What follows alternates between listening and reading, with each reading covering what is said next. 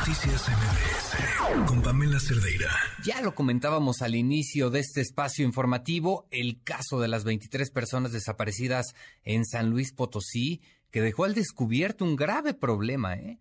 Al final fueron más de 100 las personas que se encontraban privadas de la libertad y que fueron localizadas como producto del operativo de búsqueda que se desplegó para encontrar, ya lo decíamos originalmente, a 23 personas. Se trata de un caso donde lo que ha reinado es la confusión y también la falta de claridad por parte de las autoridades.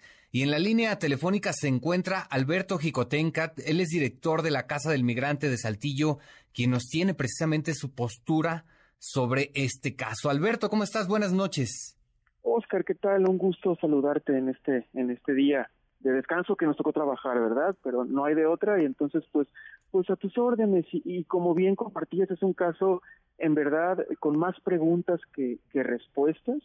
Tenemos entendido pues que las personas se decía en un primer momento que eran turistas, pero ahora sabemos que eran personas migrantes, todas ellas extranjeras, y, y de verdad que nos, nos resulta muy complejo el poder entender qué es lo que está sucediendo realmente, pero lo que podemos vislumbrar desde la experiencia que tenemos en Casa el Migrante de Saltillo es que pues esto obedece una vez más a estas redes criminales del tráfico de, migrantes que estamos viendo que operan pues o siguen operando todavía a nivel nacional. Esta descomunal privación a la libertad que siguen sufriendo las personas migrantes pues afortunadamente se deja ver a partir de este hecho porque si no hubiera pasado esto si no se hubiera hecho un escándalo mediático y eso gracias a ustedes como medios de comunicación, pues estas, este tipo de bandas seguirían trabajando en la total impunidad. Alberto, no es un asunto sencillo hablar de tráfico de, de, personas. Estamos hablando de una red de tráfico de personas, lo que estaría ocurriendo, de acuerdo a lo que nos dices. Y bueno, en este caso habría muchísimas personas involucradas, ¿no? Muchos asuntos que se tienen que revisar, eh, eh, el caso de la empresa de transporte, donde los lugares donde se alojaba precisamente a estas personas en el traslado, en fin, ¿no? Eh, es toda una maraña, ¿no? Lo, lo, lo, que hay en torno a este caso. Claro, como, como, como el crimen organizado trabaja, pues en definitiva no es de forma sencilla. Eh, involucran a diferentes, a diferentes instancias, tanto privadas como públicas. Y evidentemente eh, la empresa, eh, a pesar de que, de que tuvo la buena voluntad, y eso hay que reconocerlo, interponer la denuncia antes que nadie, pues al final sí devela que tenemos también como, como personas expertas en temas de seguridad han expresado, pues que en México las empresas privadas también le operan al crimen organizado.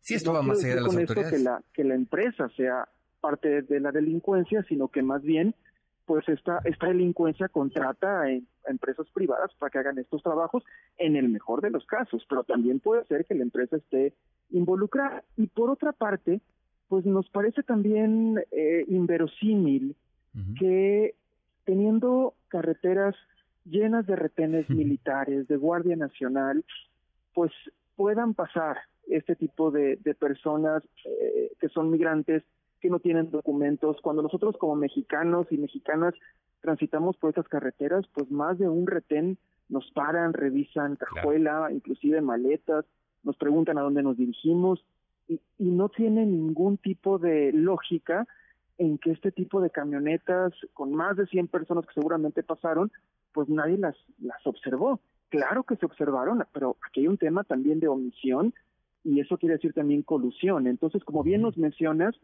este es una es, un proceso o una maraña muy compleja de entender para nosotros que nos que no nos dedicamos a actividades delictivas, pero es la forma de operar de la delincuencia organizada, donde copta toda clase de instituciones, empresas y empresas privadas. Alberto, hemos visto un incremento importante en el número de migrantes que pasan por nuestro país, pues ahora sí que buscando el sueño americano, ¿estamos preparados para poder controlar esta, esta situación? Pues mira, desgraciadamente la forma en la cual la hemos querido controlar es a partir de la persecución, de la detención y de la deportación. Y obviamente cuando, cuando un país hace eso, lo que sucede es que la gente se va a esconder. Y el, al esconderse no hay las posibilidades de poder garantizar seguridad y, un, y una gestión correcta del flujo migratorio.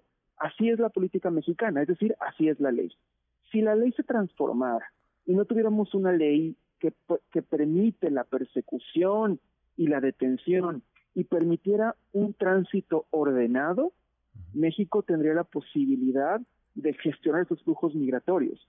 Sí son flujos muy grandes, pero estamos hablando de cerca de 400 mil a 500 mil personas en un año.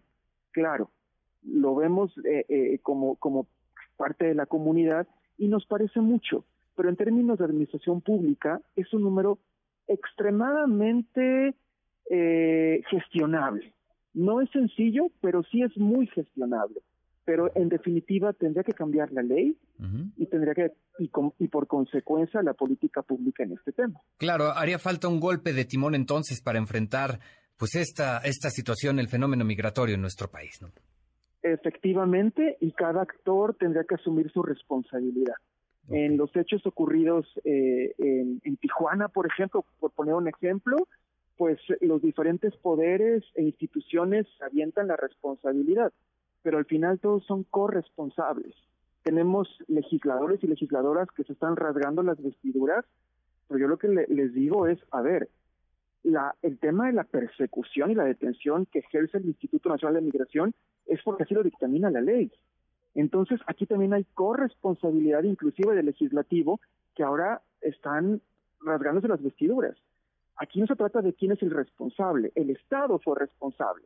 Hubo una ley que lo permitió, este, hay una institución que lo permite, hay, hay funcionarios y funcionarias que también eh, lo están gestionando, entonces por eso decimos que es un crimen de Estado.